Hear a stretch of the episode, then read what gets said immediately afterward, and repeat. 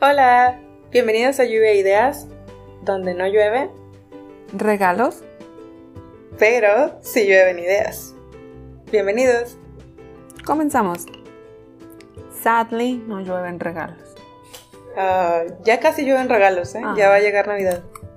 Sí, ahí viene Santa. Ya casi. Como nos portamos súper bien. Nos portamos súper bien, nos quedamos todos en nuestras casas, haciendo cuarentena, Sí. intentando no contagiarnos. La verdad, toda la humanidad deberíamos tener un regalo especial, ¿no lo crees? Creo que sí. O sea, al menos los que nos portamos es bien. tiempo. Sí. Va a estar difícil No separarlos. todos se portaron bien. Pues no, pero. I know that. Bueno, muy bien. Pues bienvenidos. El día de hoy vamos a hablar sobre un tema controversial. Prepárense y acompáñenos. Bueno, hace días me topé con la declaración de Candace Owens. ¿No sabes quién es? No. ¿No sabes? ¿No No, sabes? no. No te preocupes, yo tampoco lo sabía. Gracias. Resulta que es una bloguera, comentarista, conservadora, estadounidense, todo eso. Y es conocida por sus declaraciones a favor de Donald Trump y por su crítica hacia Black Lives Matter. Incluso ella siendo una afroamericana o tiene ahí como What? mezcla. Y al Partido Demócrata. Ujú Ok. entre otras cosas. En resumen, di- digamos que es una activista política y está involucrada en algunos conflictos legales con gente de la política. Para resumirlo así, muy, este, muy, muy general. Y dirás tú, ¿y eso qué o qué? ¿Por qué es relevante? Pues hace un par de días yo tampoco la hacía en el mundo, hasta que criticó la portada de Vogue en la que aparece Harry Watermelon Sugar Styles. El cantante aparecía en la portada usando un vestido Gucci. Pues no se necesitó más para que esta mujer opinara por medio de Twitter y dijera, tú me traduces Laura, tú me traduces. There is no society No hay sociedad that can survive without strong men. que pueda sobrevivir sin hombres fuertes. The East knows it. Oriente lo sabe. In the West, the steady fem- feminization of our men En Occidente, la feminización constante de nuestros hombres, At the same time that the Marxism is being taught to our children is not a coincidence. Ok, al mismo tiempo que se enseña marxismo a nuestros hijos, no es una coincidencia. It is an outright attack. Bring back manly men. Lo que quise decir fue que es un ataque directo. Traigan de vuelta a los hombres varoniles. Dijo ella. No lo digo yo. Ni Mati. Tan, tan, tan, tan. Esto causó grande revuelo por Sí. muchas razones. Pero una de ellas es que pues estamos en el 2020, woman. Creo que no le llegó el memo. Bueno, no hablaremos del chisme como tal. Porque ya saben, todos los famosos saltaron ahí en redes y la criticaron. O bueno, tuvieron opiniones, digamos. Más adelante les digo que- en qué concluyó todo esto. Sin embargo, este tema me hizo reflexionar y pensar en el sexismo, la masculinidad tóxica, la feminidad masculina y los roles de género que en su momento funcionaban o tenían cierto sentido.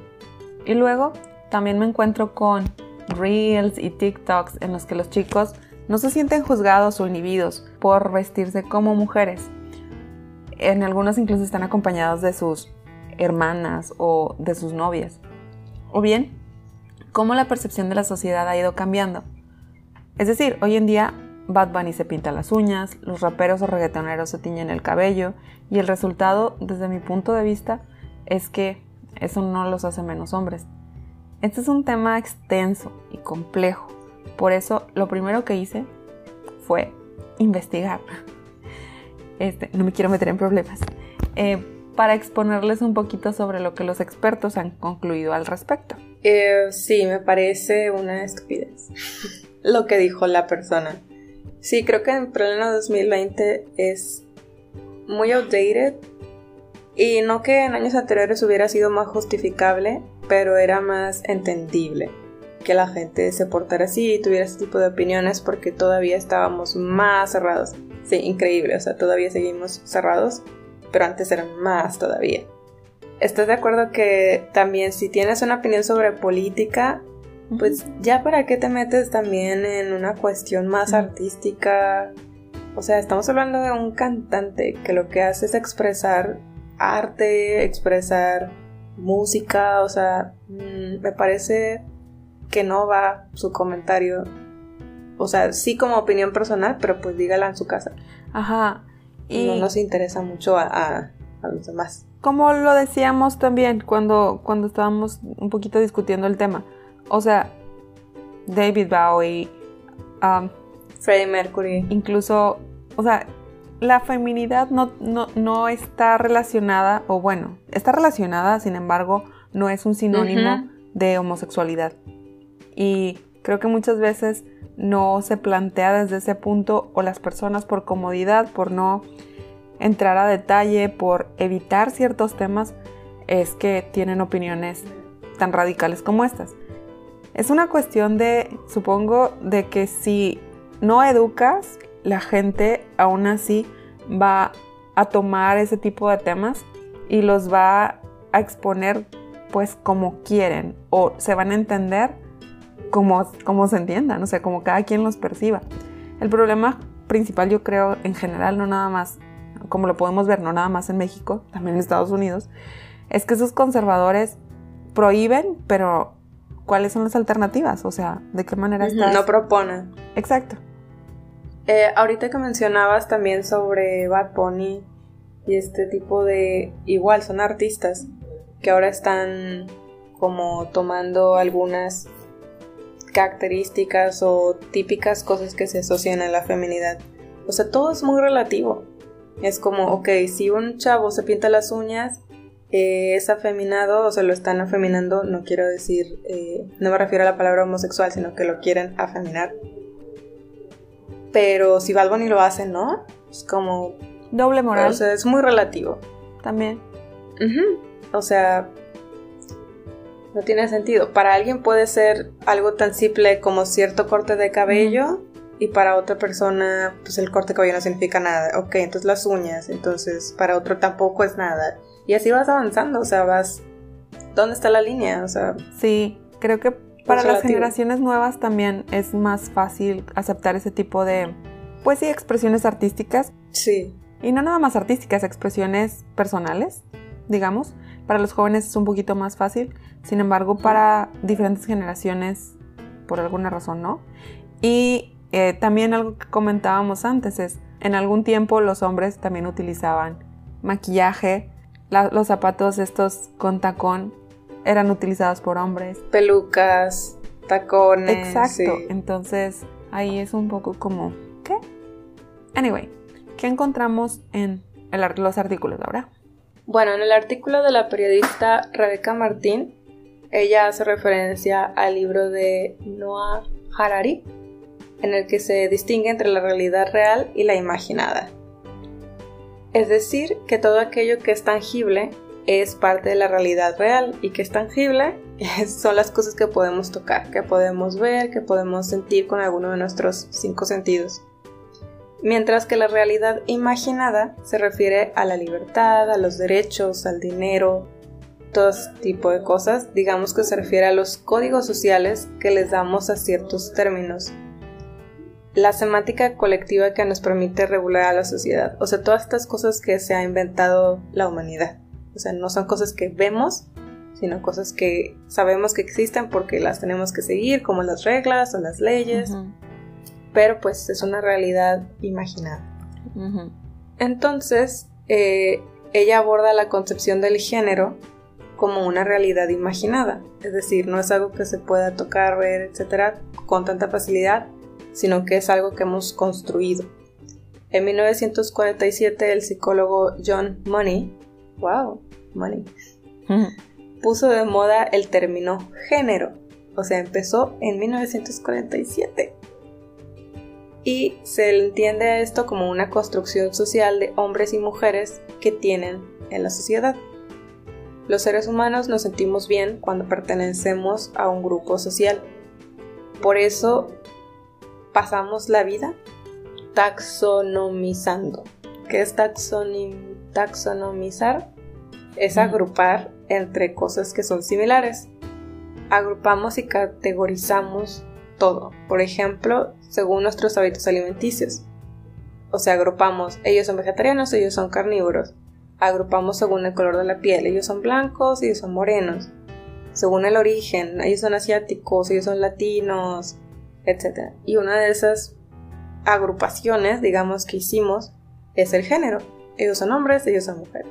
Bueno, después de agrupar y categorizar, eh, ejemplo, el grupo de hombres, lo siguiente fue otorgar las características específicas para ese grupo. O sea, ya separamos y ahora dijimos, ok, estos se van a llamar hombres porque tienen estos, o sea, son similares. Entonces, ¿qué es lo que esperamos de, de esta persona en este caso? Ah, pues fortaleza, racionalidad, lógica, osadía. Y lo mismo pasó con el grupo y la categoría de mujeres. Se les asignó una serie de características como mujer, sinónimo o como definición, empatía, flexibilidad, generosidad, intuición. Obviamente existen más géneros, los cuales para, entre comillas, ocupar un espacio en la big picture de lo social, también se les atribuye una serie de características. Después, Rebeca dice que dentro de este código no escrito nos comportamos y se espera que nos comportemos según nuestra clasificación, hombre, mujer, homosexual, eh, las características de cada uno. Si eres hombre, debe ser fuerte. Si eres mujer, debe ser dócil. Si eres homosexual, debe ser afeminado, por ejemplo. Después, describe a la masculinidad como un conjunto de características físicas, psíquicas o morales que se consideran propias del varón o de lo masculino, en oposición a lo femenino. O sea, tienen que ser opuestos. En teoría no hay una combinación.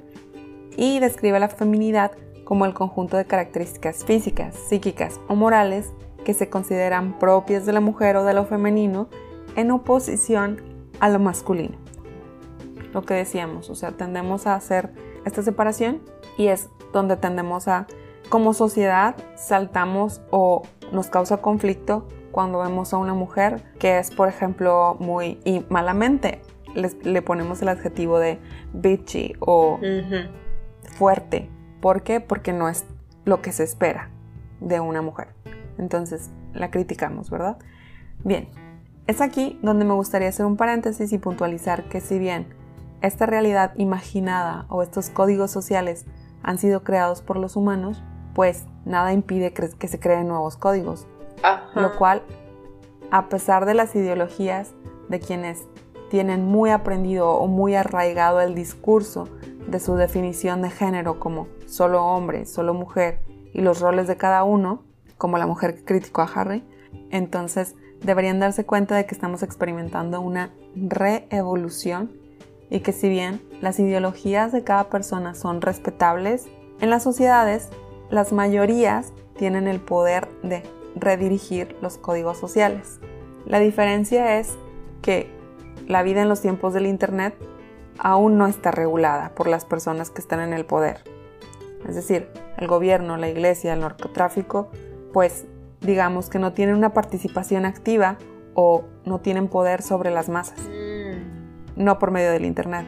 Y creo que las críticas vienen desde un lugar de miedo, caso de esta mujer.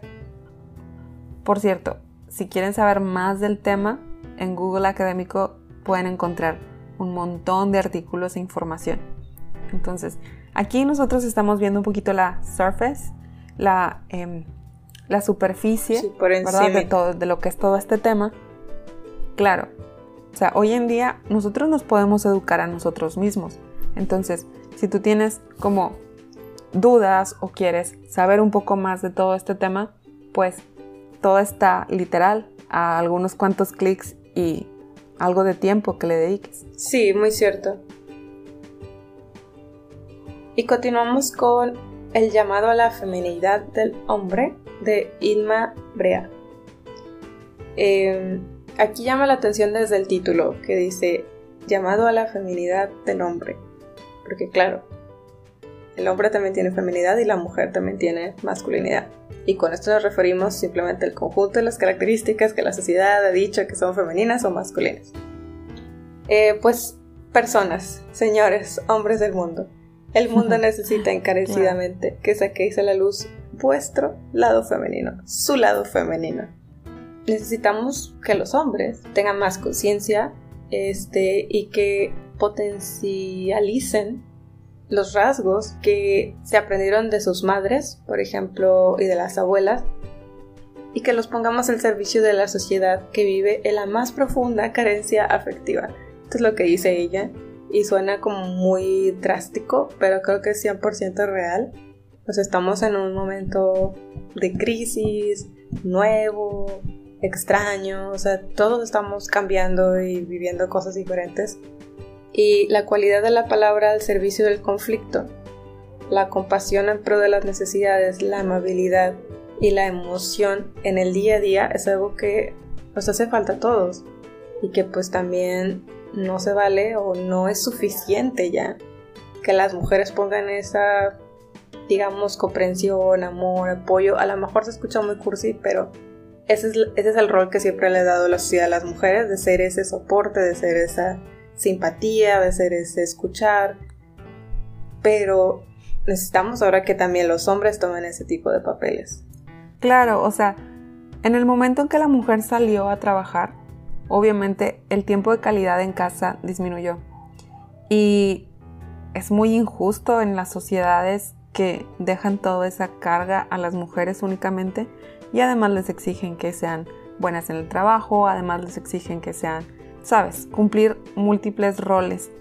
Entonces creo que en este momento, o si no ya próximamente, este, sí va a haber ahí un, punto de quiebre o digamos por parte de las mujeres. Ya existe, obviamente, con todo ese movimiento eh, del feminismo y demás, porque obviamente no es viable, o sea, simplemente no es viable.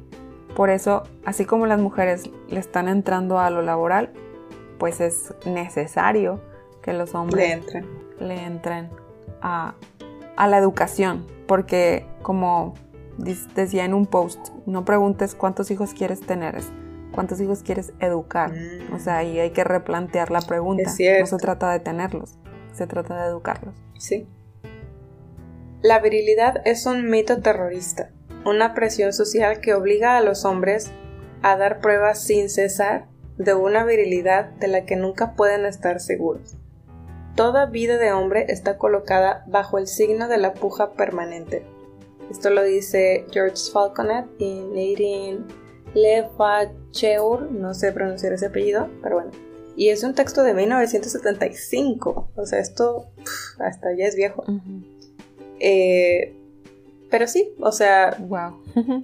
hoy en día vivimos en una sociedad en la que intentamos eh, digamos, que las mujeres salgan adelante. Y también hay que poner atención a lo que está pasando con los hombres. Dice este texto que la virilidad es un mito terrorista, o sea, necesitamos equilibrar la balanza. Los hombres ya no tienen que ser proveedores, protectores, fuertes, valientes, conquistadores y sexuales, o sea, sí pueden, pero no tienen, así como las mujeres. Estos estereotipos ya están listos para ser derrogados. O sea, un hombre ya no tiene que ser proveedor porque la mujer también puede trabajar, etcétera. Así nos vamos. Em, antes tenían siempre que renunciar a algunas de las condiciones más bellas del ser humano, los hombres, como la ternura, la compasión y la intuición, por algo tan egoico como el poder. Es decir, antes se veía mal o estaba en la sociedad inscrito que un hombre no podía ser tan, tan tierno, tan compasivo. Él tenía que ser ambicioso, ir por el dinero, o sea, y ya tenemos que quitar esto porque no es necesario. Claro, las, las sociedades van evolucionando y se requieren otro tipo de medidas o otro tipo de... Pues sí, se requieren cosas diferentes. En este caso, como le decíamos antes, pues ya no se requiere esto, Afortunadamente hemos evolucionado como sociedad, pero sí se requieren otras cosas, pues como la educación a los hijos, por ejemplo. O sea, que sean partícipes y por medio de estas características podría ser. Eh, si eres hombre, eh, también mujer y estás leyendo esto y honestamente reconoces la desconexión con tu parte femenina, pero sin saber muy bien por dónde empezar, esta persona en el, en el texto menciona que comiences dejando espacio a la vulnerabilidad y sueltes la necesidad de ser fuerte. No importa si eres hombre o eres mujer. Una vez ahí, te encontrarás con un sinfín de emociones difíciles de gestionar, pero el amor hacia ti mismo y concederte el permiso de ser quien eres es siempre la respuesta. Y recuerda que nadie ha encontrado su camino sin haberse perdido varias veces. Me parece muy, buen, muy buena sugerencia. Claro que es difícil llevarla a cabo, pero viene desde un punto de, creo que parte desde un punto pues de compasión. O sea, en la cual te plantea eso, que más allá o antes de cumplir en el plano social, voltees hacia adentro en el plano personal, digamos. No me parece mal, no me parece que sea lo único, al final de cuentas pues terminamos, somos parte de una sociedad y también tenemos que interactuar y ser parte de ella y lidiar el día a día, este, pero obviamente no está de más, si tú estás bien, pues obviamente las personas a tu alrededor van a estar bien. Bueno, eh, también menciona aquí que la energía femenina, esto ya es un poquito más esotérico, más eh, habla más de las energías y de cosas por el estilo. Dice que la, energía femenina está relacionada con la intuición, la sensibilidad, las emociones, lo cíclico, la colectividad en el hogar y en el entorno social. Y dice que es una energía oceánica y amplia, eh, se relaciona con el abrazo por la sensación de acogimiento. Esto es lo que se relaciona normalmente con la energía femenina. Y la energía masculina tiene más que ver con lo material, lo individual, lo lineal, la fuerza física y creativa, el hacer, la lógica y la razón. Entonces, como ven, ninguna es mala o buena, simplemente son diferentes y ambas son igual de necesarias, o sea, no podemos solamente tener una o darle importancia a una, porque también necesitamos la otra. Claro. Eh, hay una frase aquí que sí, de hecho se me hizo interesante, que dice, lo más hermoso del hombre viril es algo femenino y lo más hermoso de la mujer femenina es algo masculino.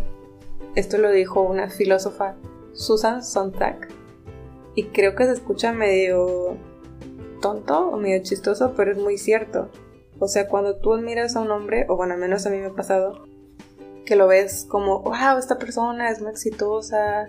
No sé, en el caso del hombre, de las características típicas, es una persona fuerte y apoya a su familia. Pero lo que más te va a asombrar es, es cómo trata a su hija, o si le importa a su esposa. O sea, si tiene esos detalles, es donde te quedas, wow. Y al revés también. Cuando ves a una mujer que tenga que a tus ojos sean características femeninas, pero luego tiene ese algo que dices, wow, es que es súper segura de sí misma o va por sus metas y le admiras eso, dices tú, ves, es que necesitamos ambos, es complementario, no es opuesto, no es mejor o peor. Claro.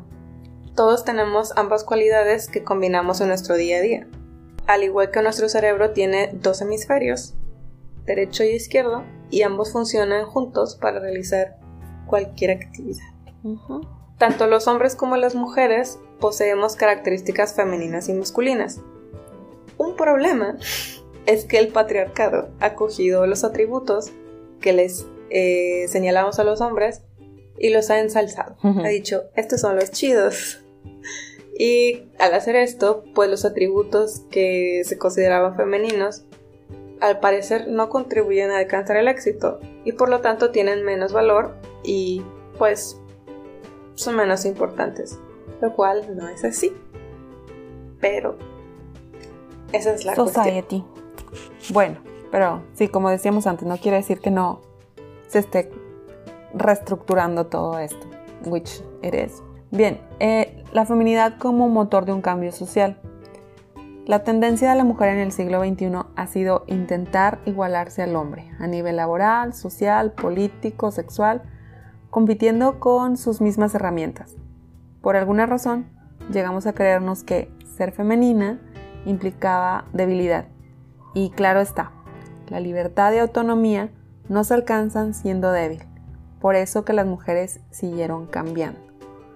Creo que también este, o sea, el hecho de que en general la sociedad y las mismas mujeres nos vemos como algo inferior, secundario, eh, hace que, sí, o secundario, hace que em, algunas locas y tercas este, estemos como tratando de probar constantemente y de buscar aprobación.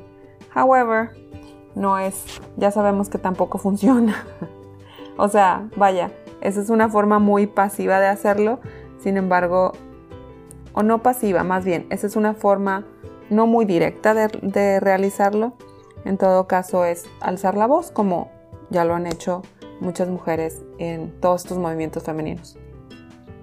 Al día de hoy, la fuerza que mueve el mundo es sintomáticamente masculina. Prevalece el individualismo, el materialismo, la tecnocracia y la violencia sobre los valores colectivos y humanos, entre comillas. Es hora de reconocer la necesidad de equilibrar un mundo donde ya no cabe más disfuncionalidad. Para ello, no solo las mujeres deben reconectarse con su feminidad, lo cual nada tiene que ver con ponerse vestidos, ni usar tacones, ni eh, volverse toda una ama de casa con apron y toda la cosa, con mandil y todo. Se trata más bien de que cada una se sienta libre en su ser, en su ella misma. Y abrazar de nuevo esa energía maternal, seas madre o no, de compartir, cuidar, empatizar, colaborar. De alguna manera, ser generadoras de amor, porque este mundo está hambriento de amor. Sí, o sea, estoy de acuerdo. A lo mejor suena un poco extremo. Sí, suena muy cursi, pero es cierto. ¿Qué es lo que le falta a ese niño que se metió de, ya sabes, en las filas del narcotráfico, muy joven? Pues le faltó eso, que alguien estuviera cuidando de él. Sí, digamos que todos los problemas disfuncionales, según Freud. Thanks, parents. Gracias a los papás. Entonces, pues sí, Digamos que lo que decíamos antes, no se trata de tener hijos por tener. Me estoy cambiando un poco de tema, pero aquí el punto es la educación. O sea, todo va de la mano. Y entonces, sí, si educas con amor, pues obviamente vas, vas a tener un, buen resultado. Obvio, no estamos hablando de que super chiflar y mimar y todo eso. O sea, no. Más bien con base o basándote en el amor. Sí, correcto. Eh, luego me encontré este super extracto de un libro que se me hizo muy interesante. Es como un ensayo que hicieron eh, Darío Páez e Itziar Fernández, que habla sobre la feminidad y la masculinidad, pero como cultura.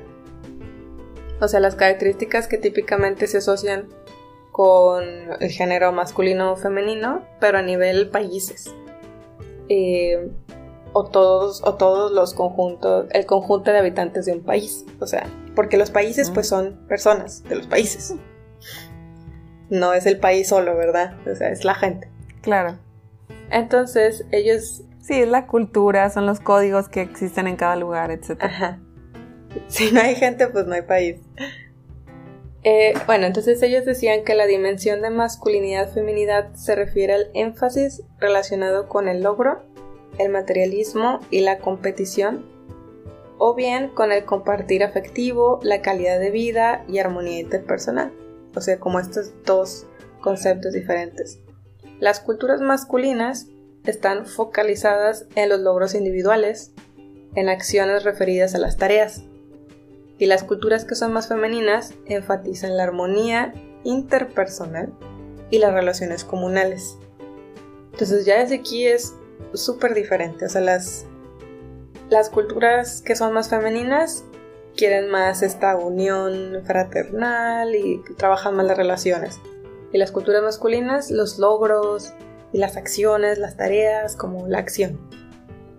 Luego también, las culturas femeninas no enfatizan tanto las conductas estereotípicas de género, mientras que las masculinas refuerzan las diferencias entre sexos. Esto dice Hofstede en 1991. O sea, eso ya no suena, ¿no? ¿Cuál seremos nosotras? ¿Donde sí se refuerzan las diferencias o donde al contrario no se están reforzando? Estas culturas valoran el rendimiento y la competitividad, así como una imagen viril clásica, y por ello la masculinidad cultural se podría asociar a una mayor cultura machista. O sea, no siempre, no se está generalizando, pero suele pasar que si una cultura es mayormente más masculina, llega a ser una cultura machista, una cultura de honor, de honor viril, ya que los hombres deben mostrar su excelencia en la actuación, deben ser excelentes, varoniles. Y las culturas femeninas no enfatizan tanto estas diferencias, son menos competitivas y valoran más la cooperación y el cuidado de los débiles. Las culturas femeninas son más permisivas, valoran más la calidad de vida y aceptan la complementariedad de los sexos. Los hombres sufren menos de la ansiedad por cumplir su rol. O sea, en las culturas femeninas, como no están esos roles tan marcados y no se les exige tanto, pues sufren menos. Y pueden manifestar más modestia y comunicarse más con las mujeres. Which awesome. El bienestar emocional es más alto en las culturas femeninas desarrolladas. Esto dice Arindev en 1997. Hmm. Ah, pues muy bonito, ¿no? Suena como que pues las mujeres, las culturas femeninas, el bienestar emocional es más alto. Pero pues necesitamos ambas o queremos las dos cosas. O sea, queremos ser un país desarrollado, pero también queremos ser un país eh, bien emocionalmente. Pero creo que ahí, o sea, se les da como de cualquier manera este término, o sea, la feminidad y masculinidad se están aplicando hacia hombres y mujeres. Sí. Es lo que decíamos. O sea, cuando la fuerza laboral se mueve hacia las amas de casa, quienes originalmente eran amas de casa, pues obviamente sufre, un cambio. Pero yo creo que cuando los padres de familia también apoyan en casa, entonces, o sea, ahí también debería haber un balance, ¿no? O sea, se debe... Sí, o sea, aquí están... En teoría. Analizando como de manera un poco general, no un poco sino general, de las culturas que tienden a ser más masculinas en sus tradiciones y en sus conductas, no que solamente estamos hablando de hombres o de los hombres que son masculinos o no, sino de toda, toda la gente en conjunto. Okay. Pues adivina cuáles son algunos países masculinos. A ver, dime tres que tú crees que son masculinos. México. Ok, ¿otro? Em, México, México, ¿eh? No, pues, o sea, te podría decir los tres de Latinoamérica. Pero para variarle un poco, digamos, India.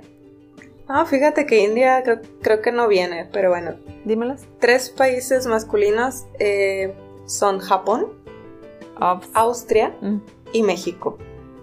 Y esto me, me hace mucho sentido porque yo siempre sentí, yo trabajaba en una empresa japonesa que, y bueno, también me gusta la cultura japonesa y esto, yo sentí que Japón y México, aunque son súper diferentes, en algunas cosas son similares y una de esas es esto. Machismo. son una cultura más masculina, un poco machista, exacto. Bueno, dije un poco, pero quise decir machista, punto. ¿Y cuáles son algunos países femeninos que tú crees? Dime tres. Mm, no estoy segura, pero este. Con características femeninas, ahora, no estoy diciendo que país.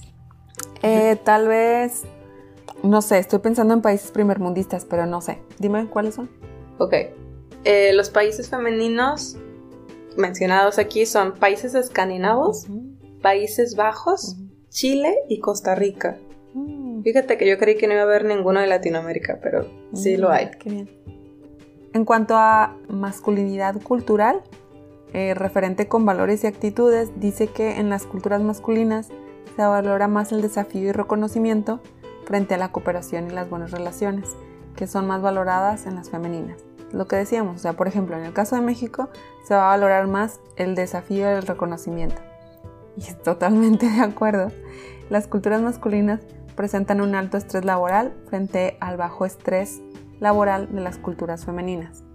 Ojo, estamos hablando de culturas, no estamos hablando de hombres y mujeres. Ahí está lo malo. México, por ejemplo, presenta un alto estrés laboral. Y en, por ejemplo, Chile, el estrés laboral, según este estudio o según este artículo, es menor. Y uno más, en las culturas masculinas predominan las creencias en decisiones individuales frente a las decisiones grupales de las culturas femeninas. Igual, en México, por ejemplo, como cultura, es que se valora más o se cree que las decisiones individuales tienen un mayor peso que aquellas que son colectivas. En las culturas masculinas el trabajo es central para las, para las personas, mientras que en las culturas femeninas no lo es tanto. En las culturas masculinas predominan valores materialistas, totalmente de acuerdo, y de subsistencia frente a valores postmaterialistas de bienestar y calidad de vida de las culturas femeninas. Bueno, en cuanto a lo familiar, en las culturas masculinas están menos satisfechos con la vida en el hogar que en las culturas femeninas. En las culturas masculinas la familia es importante, mientras que en las culturas femeninas lo son los amigos y los conocidos. Totalmente de acuerdo, o sea, sí. por ejemplo, México es como la familia, la familia, la familia, la familia, la familia, la familia. Which is good, pero también estás de acuerdo que las personas en una familia tiene miembros, em, o sea, los miembros de la familia son de diferentes edades, diferentes generaciones, diferentes gustos. Pues siempre va a haber pleito. Aquí sí, está muy inculcado, está muy inculcado el hecho de que no importa que te lleves mal con tu hermano, tienes que ayudarla porque es tu hermano o tu hermana. Claro, sí, totalmente. Y en, en otras culturas es súper raro, es como, pues sí, es hermano, pero no, no tenemos nada en común o no nos llevamos. Es como, ¿what? Para México eso es súper raro.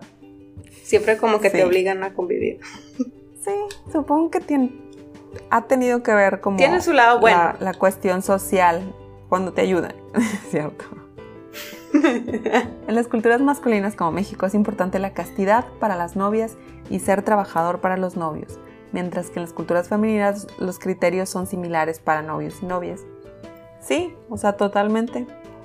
Lo cual me parece también doble moral, pero bueno. En la escuela, en las culturas masculinas, los niños y niñas estudian temas diferentes y en las culturas femeninas, temas similares. Sí, o sea, lo vemos, por ejemplo, de que, ah, solamente hay una mujer en la clase de ingeniería.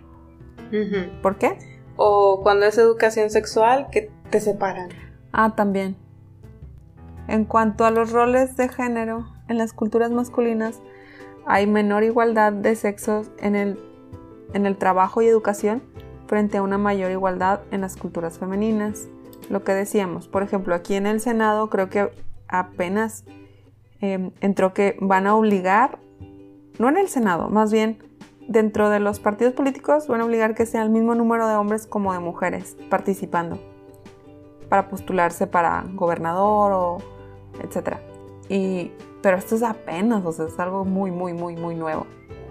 Bueno, en las culturas masculinas los hombres son más competitivos que las mujeres, mientras que en las culturas femeninas las mujeres se describen como más competitivas que los hombres. En las culturas femeninas se encuentran estereotipos de género específicos o idiosincrásicos para cada país, mientras que en las culturas masculinas se encuentran estereotipos compartidos. En las culturas femeninas hay atributos típicos menos diferenciados. Las mujeres se describen en términos masculinos, mientras que en las culturas masculinas hay atributos típicos más diferenciados. Las mujeres se describen en términos diferentes a los de los hombres. Sí, totalmente. O sea, en México también hacemos mucha esa, esa diferenciación. Sí, o sea, no usamos la misma palabra. Si los dos son, no sé, una mujer vamos a decir que es segura de sí misma y un hombre vamos a usar otra palabra. Claro. Como que buscamos la manera de que suene femenina la característica, entre comillas, masculina. Ok, en cuanto a política, en las culturas masculinas hay poca colaboración al desarrollo, mientras que esta es alta en las culturas femeninas.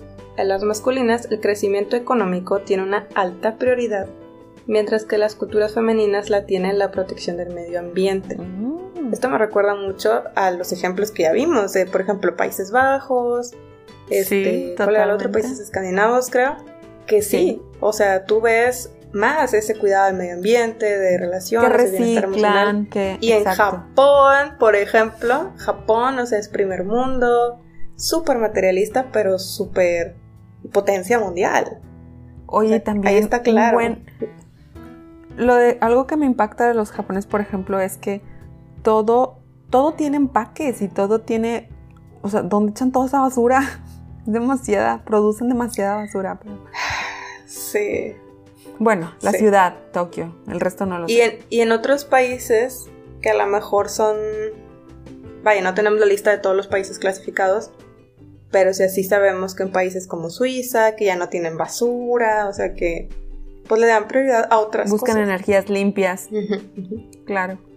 En las culturas masculinas hay más votantes de centro, mientras que en las culturas femeninas hay menos votantes de centro y más de izquierda. Eso también llama la atención porque, por ejemplo, Estados Unidos, yo no tengo el dato, pero yo casi apostaría que es una cultura más masculina. Este, como que entiendo que entonces siempre va a haber esa división de entre ser conservador y irme al centro, pero nada más hasta ahí llego. Y en las que son más femeninas, sí hay más de izquierda, porque normalmente asociamos las ideas de izquierda con más comunidad, con Sí. más pensar en los demás, etc. En las culturas masculinas, más personas perciben al mundo como injusto. ¿eh? Mientras que las culturas Claro. femeninas, más personas perciben al mundo como justo. Esto igual podemos, digo, sin adentrarnos tanto al comunismo y esto, pero pues la idea así general, si es- vives en un país en el que casi todos tienen lo mismo, o en el que casi todos tienen acceso a lo mismo, o casi similar, pues obviamente tu visión del mundo va a ser de que es un mundo justo. Y pues en el capitalismo sentimos que a veces, más bien, sentimos que no es justo. Y bueno, eso ya es como... Hay abismos entre los que tienen y no tienen. Pero Sí. anyway.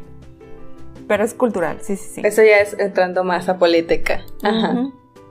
En las culturas masculinas la corrupción es mayor que en las culturas femeninas. De nuevo, tiene sentido porque tal vez tienen menos dinero también y porque están más preocupadas por el bienestar.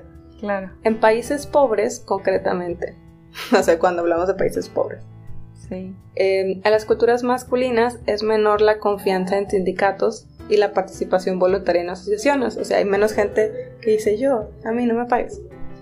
Frente a una mayor confianza que hay en los sindicatos y mayor participación voluntaria en asociaciones en las culturas que son con características femeninas. Cierto. En las culturas masculinas los hombres discuten de política más frecuentemente que las mujeres, mientras que en las culturas femeninas los niveles de discusión son similares. En México las mujeres casi no hablan de política. No. Bueno, sí, pero ciertas. Y en cierto momento, o sea, está como ese cuidado, ¿no? En las culturas masculinas hay menos mujeres en cargos electos políticos y de gobierno que en las culturas femeninas. O sea, ya lo dijimos. En las culturas masculinas la religión es más importante en la vida que en las culturas femeninas. Eso me parece muy interesante porque pues, normalmente aquí en México las que nos enseñan religión son las madres. Pero eso no quiere decir que las madres no tengan esta visión del mundo más masculina en México. Porque la visión. Ay, no me gusta hablar de religión. Porque no viene desde un mal punto, pero es que históricamente así ha sido. Entonces, la religión creo que es, um, es buena y todo, pero cuando tienes gente que es muy, muy, muy, muy, muy religiosa, o sea, todo lo soluciona con la religión y en todo quiere meter la religión y demás, entonces no le permite ver más allá. Y en las sociedades no nada más. Hay ese elemento, hay otros elementos, los elementos políticos, sociales, etc. Entonces creo que sí te limita la visión. Estoy de acuerdo. Maybe I'm wrong. Sí, claro, eso también es su punto de vista personal. Cada quien habla como le fue en la feria. O sea, sí hay personas que sean religiosas y sean también abiertas de mente y todo esto. Pues, Claro. Genial, cada quien. Felicidades. Tal vez no hemos llegado a ese punto. Ya.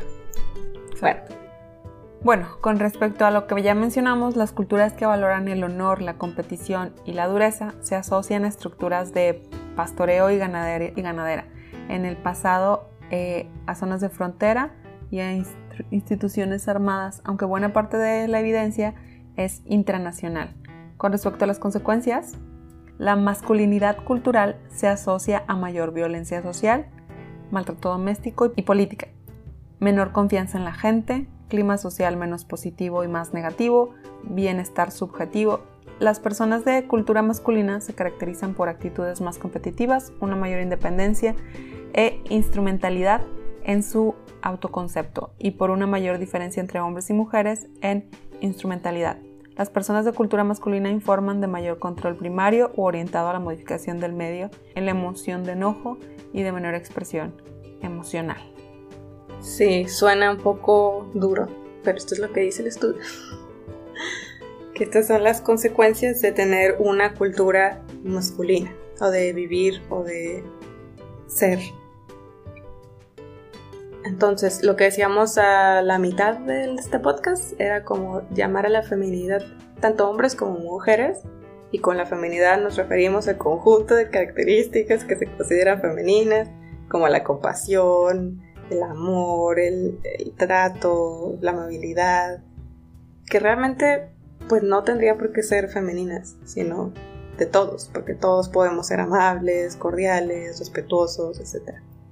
Y esto es solamente pues una parte de, los capítulos de este libro, que si quieren conocer más pues adelante, a mí me pareció interesante y hay como otros también, eh, muchas tablas y varias ahí comparaciones, más datos, etc. Claro. Sí, yo me quedo con, eh, pues, creo que ha sido un ejercicio, o sea, este, ahora sí que este capítulo ha sido una especie de ejercicio de, de autorreflexión como sociedad y también de manera individual, o sea, ¿por qué no? Sí. En esta última parte, o sea, a nivel, a nivel social, pues sí, o sea, todo tiene sentido y es verdad. Y también darte cuenta que pues no es lo único y no es la única manera de ir por la vida como sociedad. Forma en la que está pasando creo que tampoco esté beneficiando mucho. O sea, Exacto. desde mi punto de vista y porque ya experimentamos este lado, digamos, de una sociedad eh, masculina, eh, podría decir que sí deja muchos mucho que desear, por así decirlo.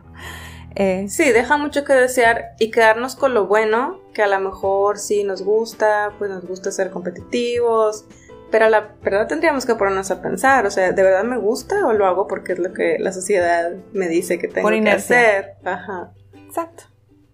Sí, me parece un muy excelente artículo. Qué bueno que Para pensar. encontraste. sí, entonces, ¿ustedes qué opinan? ¿Qué opinan de estas características? ¿Sí creen que son parte de o no? Este, comenten. Díganos en los comentarios. Y bueno, para finalizar con el tema de Harry Styles. ¿Sí? Cosas más amables. Pues, ¿qué pasó? Pues nada, solamente uno que otro se indignó y este... O sea, apoyándolo. Y, y le respondió a esta mujer. Ajá. Sí, apoyándolo. Porque al final de cuentas se puede percibir como lo que es una expresión, en este caso artística. Y bueno, como decíamos, la sociedad está cambiando y no nos queda más que... Ojalá que un día se quede sin señoras. Ir con el cambio. Sin señoras que critican a un artista por ponerse un vestido en la portada de una revista. Creo que es parte de, creo que a veces es simplemente ignorancia. Bueno, lo importante es que como quiera hay gente que lo apoyó y que también, o sea, no debería ser necesario, pero todavía es necesario. Bueno, muchas gracias por escucharnos. Esperemos que se les haya hecho interesante y si tienen algún comentario al respecto, nos gustaría escucharlo o leerlo. Yes. Yes, please. Bueno, muy bien. Hasta luego. Y recuerden, solo faltan cinco semanas para Navidad. Sí. Adiós. Adiós.